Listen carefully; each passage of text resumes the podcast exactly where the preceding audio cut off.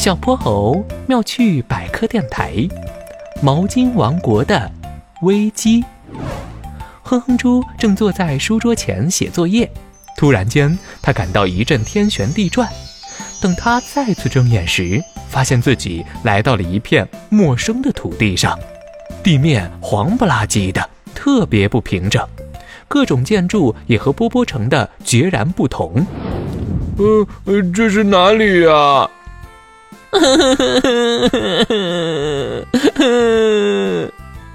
嗯，好像有人在哭。哼哼猪循着哭声一路找去，发现了蹲在地上的小小身影。他整个头埋进了膝盖里，肩膀一抖一抖的。你没事吧？对方慢慢的把头抬了起来。嗯嗯，没没事。你是谁啊？我好像没见过你。我是哼哼猪。毛巾王国还有这么个人吗？我是小荣。毛巾王国？哎，你你的头发怎么像一根根刺一样全竖起来了？是沉淀物大军搞的鬼，我刚刚就是为了这事儿哭的。自从他们来了后，我们毛巾王国彻底变了样。原本这里的东西都是软乎乎的，现在全反过来了。我家里的沙发、被子都跟石头一样梆梆硬，就连我的头发也。他们是从哪儿来的？它们原本是溶在自来水中的钙镁离子，但和香皂里的化学物发生反应后，就变成了可怕的沉淀物，赖在毛巾王国不走了。原先主人洗脸时，我们是用软绵绵的小刷子帮他清理污垢，可现在被沉淀物大军变成这个了。小荣从背后掏出一样东西，哼哼猪傻了眼，狼牙棒。怪不得每次毛巾用久了就又干又硬呢，擦脸的时候还感觉特别扎。沉淀物大军真是太可恶了，要是能赶走他们就好了。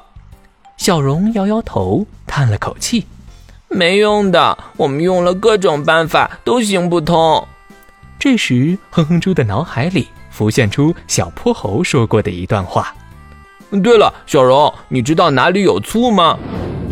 当水流再次流淌在毛巾王国的土地上时，一名沉淀物士兵大声嚷嚷着：“主人又在洗毛巾了！嘿嘿，新一批沉淀物就要来了，毛巾王国彻底是我们的天下了！”哇哈哈哈哈哈！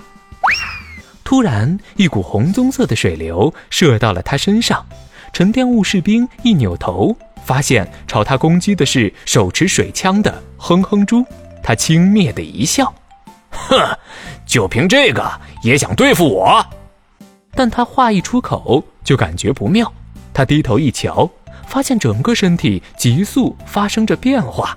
这这这怎么回事啊？啊，这是醋！不！沉淀物士兵的身体旋转扭曲起来，没一会儿，他就重新变回了钙离子，溶解在水中。毛巾王国的居民们用哼哼猪教的方法奋起反抗，用醋将沉淀物大军通通变回了金属离子。当主人开始拧干毛巾时，水流迅速从毛巾大陆退去，顺带卷走了金属离子们。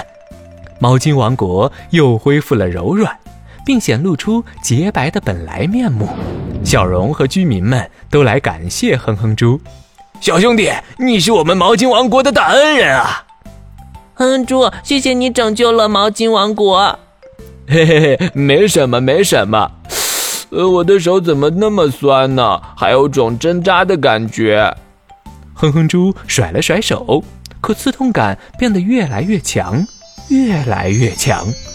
他猛地睁开双眼，发现自己枕在手臂上睡着了。才压得他的手又酸又痛，原来只是一场梦啊！